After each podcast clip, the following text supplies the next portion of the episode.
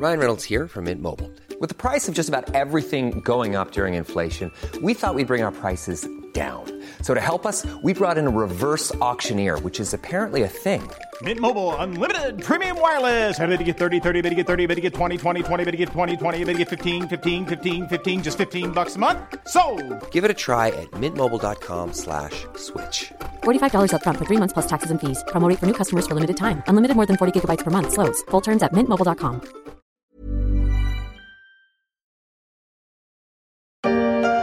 Alors, j'ai ma clé, je file, tu leur dis au revoir pour moi, d'accord? D'accord, ça tombe bien parce que je voulais chanter Ce n'est qu'un au revoir.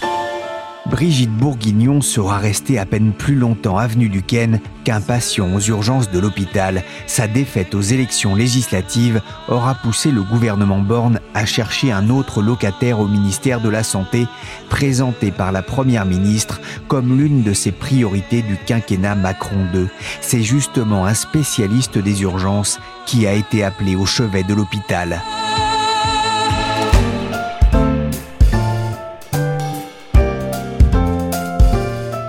Je suis Pierrick Fay, vous écoutez La Story, le podcast d'actualité des échos.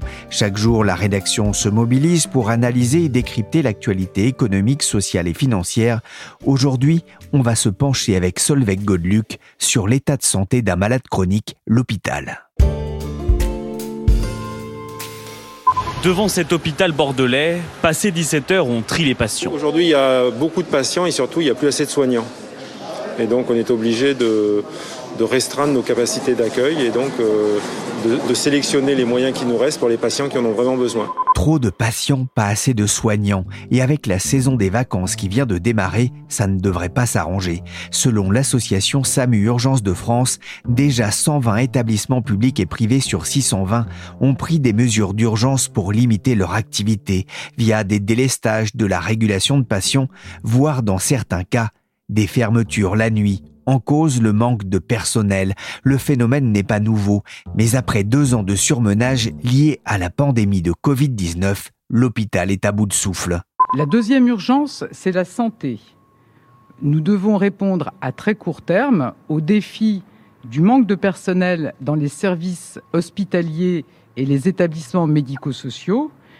J'ai demandé aux ministres concernés de se pencher sans attendre sur ce sujet et de me faire des propositions très rapidement. Fin mai, Elisabeth Borne, nouvellement nommée à Matignon, avait fixé les priorités de son gouvernement. Un gros mois plus tard, ce sera à son nouveau ministre de la Santé et de la Prévention de lui faire des propositions.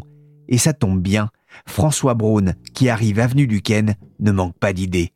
Bonjour Solveig Godluc. Bonjour. Vous êtes journaliste aux échos, vous suivez notamment les politiques de santé, mais aussi l'état des lieux des hôpitaux en France. François Braun a été nommé cette semaine ministre de la Santé et de la Prévention.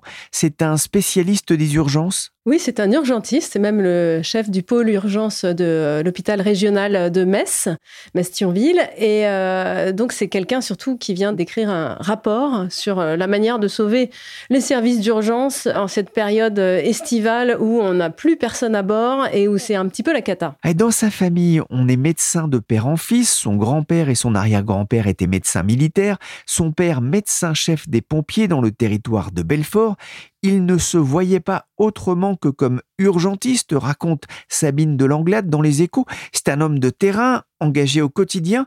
Comment sa nomination a-t-elle été accueillie par le personnel hospitalier et par ses confrères? Alors, on va parler des, euh, des, confrères en général parce que c'est un petit peu large. Aujourd'hui, on ne peut pas traiter euh, les urgences séparément de la ville puisque vous savez que les gens qui atterrissent aux urgences, c'est euh, des gens qui n'ont pas été pris en ville pour des raisons diverses et variées. Donc, en fait, il a, il a bénéficié d'un accueil plutôt favorable du côté des médecins libéraux, des médecins de ville qui ont jugé qu'il avait su les écouter euh, pendant euh, la rédaction de son rapport, puisqu'il a fait un peu le tour pour chercher euh, des solutions auprès de tous ses confrères. Donc plutôt bien accueilli de ce côté-là. Du côté de l'hôpital, je dirais que c'est plus mitigé parce que certaines de ses propositions ne plaisent pas, sont jugées peut-être un peu plus favorables à la ville qu'à l'hôpital lui-même, qui a d'énormes besoins, qui demande des revalorisations, qui veut tout sauf des fermetures et qui a l'impression que ça ne sera pas à la hauteur. Et je vais ajouter une dernière chose parce que bon, c'est le SAMU. Donc il y a aussi les pompiers. Hein. ils travaillent ensemble souvent. Ils sont dans l'urgence. Et du côté des pompiers, là, la, réaction a été plutôt négative puisqu'il y a des communiqués disant que sa nomination est préoccupante. Alors, il faut bien avouer qu'ils se sont un petit peu euh, écharpés, disons qu'ils n'étaient pas d'accord sur la manière de centraliser les appels pour l'urgence. On parlera hein, dans un instant du rapport qu'il a remis à Matignon. On l'a compris, c'est pas un politique, mais sa nomination ne doit rien au hasard non plus. Oui, elle doit rien au hasard parce que si c'est pas un politique, c'est quand même quelqu'un de très engagé euh, depuis assez longtemps. D'abord, je rappelle qu'il est président d'un syndicat euh, d'urgentistes, SAMU Urgence de France. Donc, à la tête de ce syndicat, il, a, il s'est quand même frotté à pas mal de monde parmi les décideurs dans le monde de la santé et euh, il est euh, impliqué dans les tentatives de réforme des dernières années. Et je dis tentatives parce que c'est quand même, euh, il y a eu des rapports et des rapports qui se sont succédés et les avancées sont minimes et surtout les crises chaque été sont de plus en plus violentes, les besoins sont de plus en plus importants. Certains ont présenté quand même sa nomination comme un signal fort envoyé à l'hôpital. On, va s'occuper de vous. C'est-à-dire que, en fait, là, on appelle un urgentiste. Hein, c'est pas la personne qui s'occupe des bobos à l'hôpital. Hein, si tant est qu'il y ait des personnes qui s'occupent des bobos, mais la fin l'urgentiste, il est là quand même euh, quand l'heure est grave. C'est l'homme qui sauve des vies, euh, c'est celui qui doit prendre des décisions rapides euh, dans des, des situations d'urgence vitale. Donc rien que ça, je trouve que c'est un symbole. Il est rompu aux négociations, vous nous le dites, mais c'est aussi quelqu'un qui a été relativement proche du pouvoir ces dernières années, notamment d'Emmanuel Macron. Effectivement, alors il a été nommé référent santé d'Emmanuel Macron pendant la campagne de la présidentielle. Et il n'était pas le seul, hein. ils étaient trois professionnels de santé qui ont été sur le terrain et qui ont fait des propositions, qui ont contribué au programme. Et avant ça, il s'est quand même beaucoup impliqué durant la crise du Covid, puisque euh, il a, alors, il vient donc du Grand Est, hein, qui est une région qui est particulièrement meurtrie par les premières vagues du Covid en 2020. Et il a participé, il a même organisé euh, de nombreuses évacuations sanitaires euh, en train, en avion, euh, voilà, sous toutes leurs formes. Donc il dit lui-même, hein, il a dit à l'Assemblée nationale, j'étais un fantassin de la première ligne. J'en ai beaucoup vu, peut-être même trop vu. C'est un profil proche d'Olivier Véran? Alors non, Olivier Véran, c'est la neurologie, c'est une autre spécialité. c'est plus ce qu'on appelle lit d'aval, c'est les consultations. c'est très différent de l'homme de terrain qui se confrontent vraiment euh, au sang, euh, aux accidents, euh, aux décisions à prendre très très vite. C'est pas le même profil. Et puis alors une autre différence, c'est l'année de ses 60 ans, hein, François Braun, alors que Véran est plus jeune. Et puis c'est pas quelqu'un qui a fait beaucoup de syndicalisme étudiant, les internes, etc. C'est pas un rhéteur. C'est pas quelqu'un qui va, quand il parle à l'Assemblée nationale, il est quand même assez réservé, il parle assez calmement, il est placide. C'est pas les mêmes envolées et c'est pas surtout le même sens de la rhétorique que Olivier Véran, qui est très très fort euh, objectivement à l'Assemblée. Dans la deuxième chambre, il y avait un homme en surpoids âgé de 35 ans. C'est ça la réalité, mesdames et messieurs les députés. Si vous voulez pas l'entendre, sortez d'ici. Elle est là la réalité de nos hôpitaux. Elle est là la réalité de nos hôpitaux. C'est ça la réalité de nos hôpitaux. Vous êtes en train de débattre de sujets alors que nos soignants se battent pour sauver des vies de cette manière-là dans nos hôpitaux. Olivier Véran en colère contre l'opposition en novembre 2020 après une visite à l'hôpital de Corbeil-Essonne dans le service de réanimation. On parlait du pass sanitaire. Le style devrait donc trancher. Alors c'est pas un professionnel de la politique, mais pour l'accompagner, Matignon lui a adjoint les services d'une ministre déléguée qui connaît bien les ficelles du Parlement. Oui, Agnès Firmin Lebaudot. Alors, c'est un ticket, euh, c'est un peu nouveau et bon, c'est plutôt une bonne idée parce qu'en fait, on va avoir bon déjà une parité euh, homme-femme et on va avoir euh, surtout une parité entre un homme venu de l'hôpital et une femme venue de la ville puisque c'est une pharmacienne libérale, elle vient du Havre et puis elle vient aussi autre forme de parité, elle vient du parti Horizon d'Edouard Philippe. D'ailleurs, c'est dans sa circonscription. Voilà, ce qui permet euh, d'équilibrer aussi un peu les forces en présence au sein du gouvernement. Oui, elle était membre hein, de la commission des affaires sociales. Là aussi, c'est pas inutile qu'on va affronter euh, un parlement qui ne sera pas forcément de sa couleur politique. Voilà, un parlement où euh, beaucoup de choses risquent de se jouer et de se négocier. Quand on n'a plus la majorité absolue, il faut faire un peu de la place aux autres. Et c'est pour ça qu'elle va jouer un rôle important. Elle va jouer un rôle important pour autre chose. Elle est en charge de l'organisation territoriale. Ce qui signifie que, bon, à la, rentrée, vous savez, Emmanuel Macron, dans son programme présidentiel, a promis une conférence des parties prenantes du monde de la santé, avec les acteurs du monde libéral, de l'hôpital, avec, avec tous les acteurs, en fait, pour essayer d'aller plus loin que juste la réforme pour tenir l'été, pour faire une vraie réforme du système de santé dont on a vraiment, vraiment besoin. Et avec cette femme euh, à bord, on a le sentiment qu'ils veulent vraiment aller trouver des solutions pour chaque territoire. C'est l'intitulé de son poste et aller au plus près du terrain, de la médecine de proximité, de premier recours pour trouver ces solutions. Il était à Matignon en fin de semaine dernière, alors pas officiellement pour discuter de sa nouvelle affectation, mais pour remettre son rapport sur la crise des urgences. Quelles sont les, propositions fortes qu'il a soumises à Elisabeth Borne? Alors c'est difficile de dire qu'il y a vraiment des propositions fortes, puisque les propositions les plus importantes ont déjà été faites en 2019 par deux autres urgentistes missionnés euh, par euh, toujours sous une majorité Macron, hein. et notamment c'était la création du service d'accès aux soins avec un numéro commun, un numéro de référence pour euh, organiser les, prises en charge non programmées avec euh, à la fois les, euh, les, urgences hospitalières, la ville, les pompiers, la régulation médicale. Voilà. Donc ça, c'est un énorme chantier qui est toujours au stade de l'expérimentation. Bon, François Braun n'a pas piétiné tout ce qui avait été fait par Thomas Meignet et, Philippe Carly. Il, a repris ses propositions, ce qu'on peut quand même porter à son crédit. Hein, et voilà, il repart de cette base-là. Et ensuite, bah, il a proposé très une boîte à outils pour les services d'urgence à utiliser au cas par cas euh, dans chaque hôpital, dans chaque euh, territoire de soins. Donc avec des solutions qui certaines font un petit peu hurler, hein, le, filtrage euh, de l'accueil aux urgences, mais bon, enfin c'est ça ou la fermeture pure et simple, hein, il y en a, il y en a quand même pas mal. Et puis des choses telles que les équipes paramédicales de secours d'urgence avec un infirmier et, et, un secouriste. Donc voilà, c'est quand même des ouvertures. On sort un petit peu des silos c'est critiqué par certains, mais c'est peut-être salutaire dans une période où on n'a plus beaucoup de solutions. Donc ça, c'est euh, quelques exemples des solutions dans la, dans la boîte à outils. Et puis, bon, bah, ce qui va être important pour passer la crise, c'est le doublement de la rémunération des heures de nuit et les majorations de 15 euros pour les euh, patients qui sont adressés par le 15 euh, aux médecins libéraux. Oui, c'est l'un de ces dossiers prioritaires à la Première ministre Elisabeth Borne qui est en ce moment au centre hospitalier de Pontoise pour rencontrer le personnel des services des urgences. Annonces qui doivent être faites aux alentours de 16h 16h15, notamment à la suite de cette mission Flash pour aider les services d'urgence en cette période estivale. Vous savez qu'il y a plus de besoins que de personnel. La santé, c'est une priorité d'Elisabeth Borne qui s'était rendue à Pontoise il y a quelques semaines. Il faut dire que l'hôpital, notamment public, est en crise depuis bien longtemps, avant même le Covid. Mais l'urgence avec l'été, ce sont les urgences? Ça, c'est clair. Et euh, même euh, avant l'été, hein, puisque la crise des urgences, euh, cette année, elle a commencé au début du mois de mai.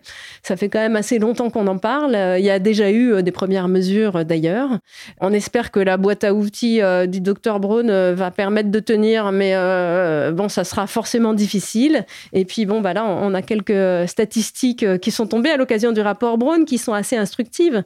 Alors, par exemple, le syndicat de SAMU Urgence de France euh, a compté 133 services d'urgence qui étaient en, difficulté, quasiment tous par manque de médecins, et puis euh, une bonne partie euh, par manque d'infirmiers, ou alors de ce qu'on appelle les lits d'aval, c'est-à-dire derrière les urgences, quand il faut hospitaliser le patient, il y a des lits, et parfois il n'y a pas de lit, donc on n'arrive pas à l'hospitaliser et il traîne dans les couloirs.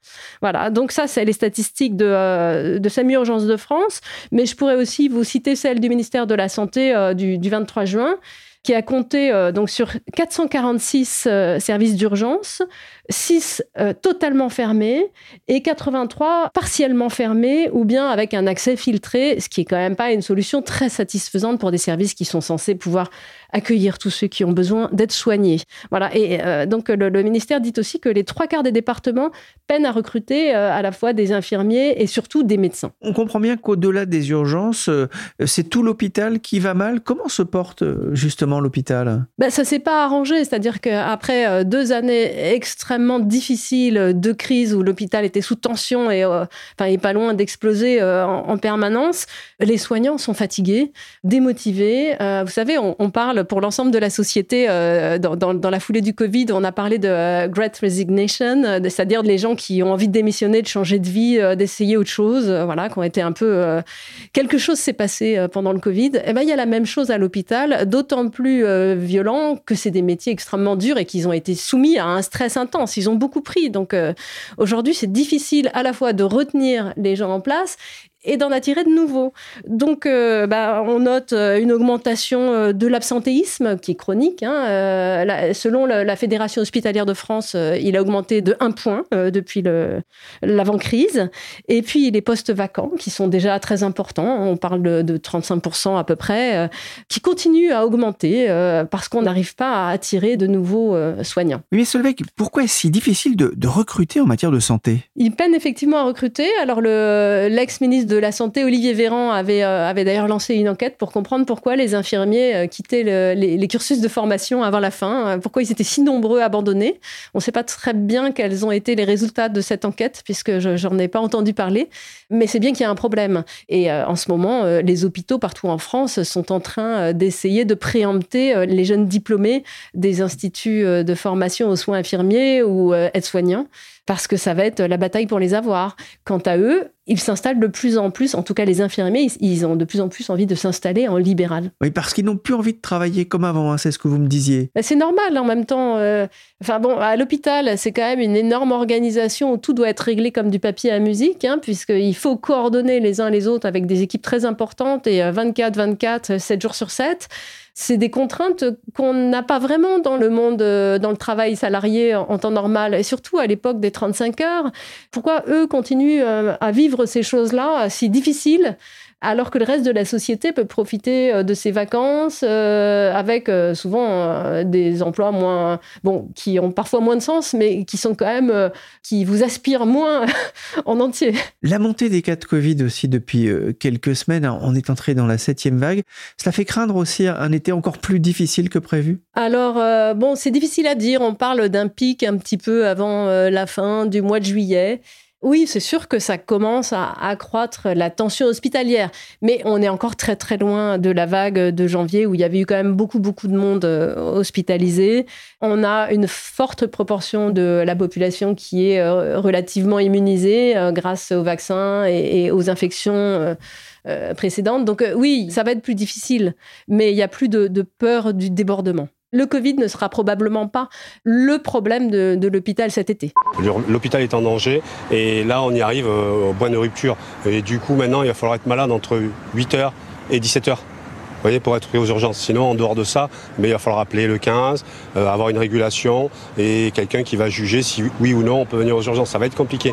Le problème de l'hôpital, on a bien compris, hein, ce, ce, manque euh, criant euh, de personnel. On vient d'entendre le discours alarmiste sur TF1 d'un aide-soignant, un représentant la CGT de l'hôpital Pellegrin de Bordeaux, avec ses urgences fermées au public de 17h à 8h du matin. faut appeler le 15 pour y accéder.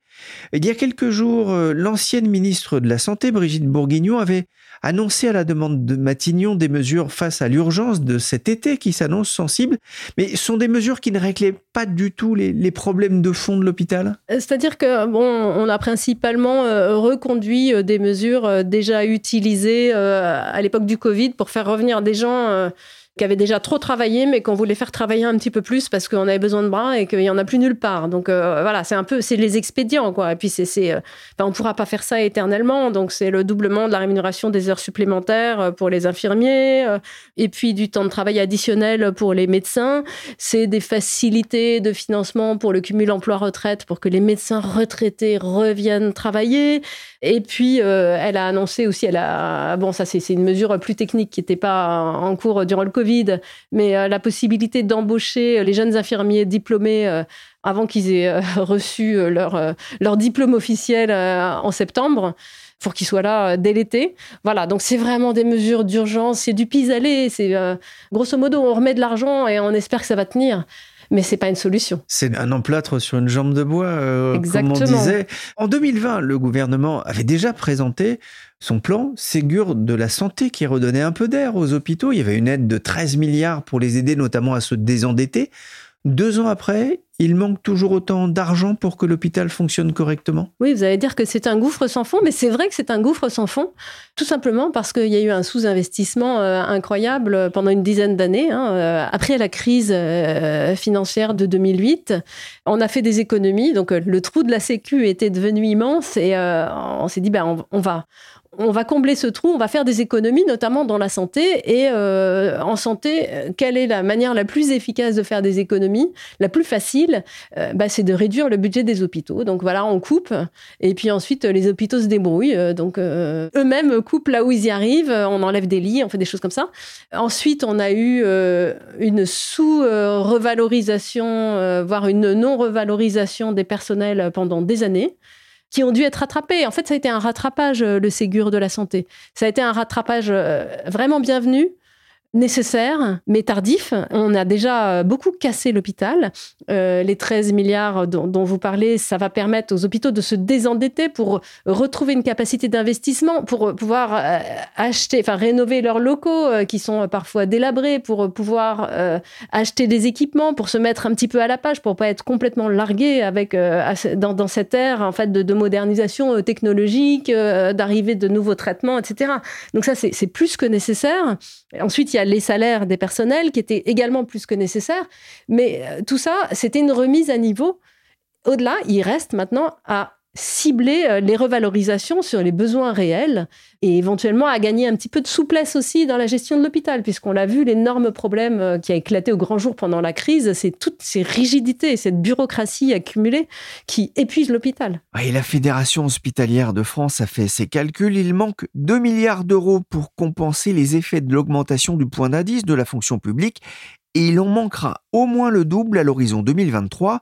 Solveig, quels sont les autres dossiers que François Braun va trouver sur son bureau de ministre? Comme je le disais, il y aura d'abord cette conférence des parties prenantes qui va quand même être, euh, être importante parce que, bon, soit ça débouche sur rien, la montagne à couche d'une souris, euh, soit vraiment on décide de faire une réforme inclusive du système de santé qui met tout le monde autour de la table. Simultanément, il y aura la renégociation de la convention médicale avec l'assurance maladie qui va permettre de revaloriser au cas par cas les médecins, bah, peut-être euh, justement sur les soins, ce qu'on appelle les soins non programmés, c'est-à-dire prendre des gens sans rendez-vous, ce qui permet d'éviter d'aller aux urgences entre autres missions. Et puis, euh, il y aura plein d'autres choses, hein, puisque vous savez que maintenant, euh, la télésurveillance est devenue, a été généralisée. La télésurveillance, c'est-à-dire la possibilité, par exemple, d'avoir un lecteur de glycémie qui va être connecté euh, et que votre médecin pourra consulter. Euh, voilà, enfin bon, un système de santé beaucoup plus fluide, d'autant que maintenant on, a, on commence à avoir des outils euh, numériques avec Mon Espace Santé qui vont commencer à fonctionner, je pense, de manière efficace. Donc voilà, cette négociation de la convention médicale va être un moment important pour vraiment moderniser la médecine. Et puis, ben, le ministre va devoir aussi s'atteler à la réforme de l'ONDAM, c'est-à-dire l'objectif de dépenses d'assurance maladie. Vous savez, c'est quand même 237 milliards par an. Hein. c'est un gros morceau. Les besoins sont très importants, donc euh, on ne pourra plus être sur les rythmes des années précédentes. Ça va être difficile de faire des économies comme on l'a fait les années, et c'est sans doute pas souhaitable de faire trop d'économies. Et surtout, il va falloir euh, faire rentrer là-dedans une inflation très élevée. Donc c'est un paysage totalement nouveau, ça va pas être facile à faire. Merci Solveig Godluc, journaliste aux échos. Cette émission a été réalisée par Willy Gann, chargé de production et d'édition Michel Varnet. La story est disponible sur toutes les applications de téléchargement et de streaming de podcasts. Abonnez-vous pour ne manquer aucun épisode.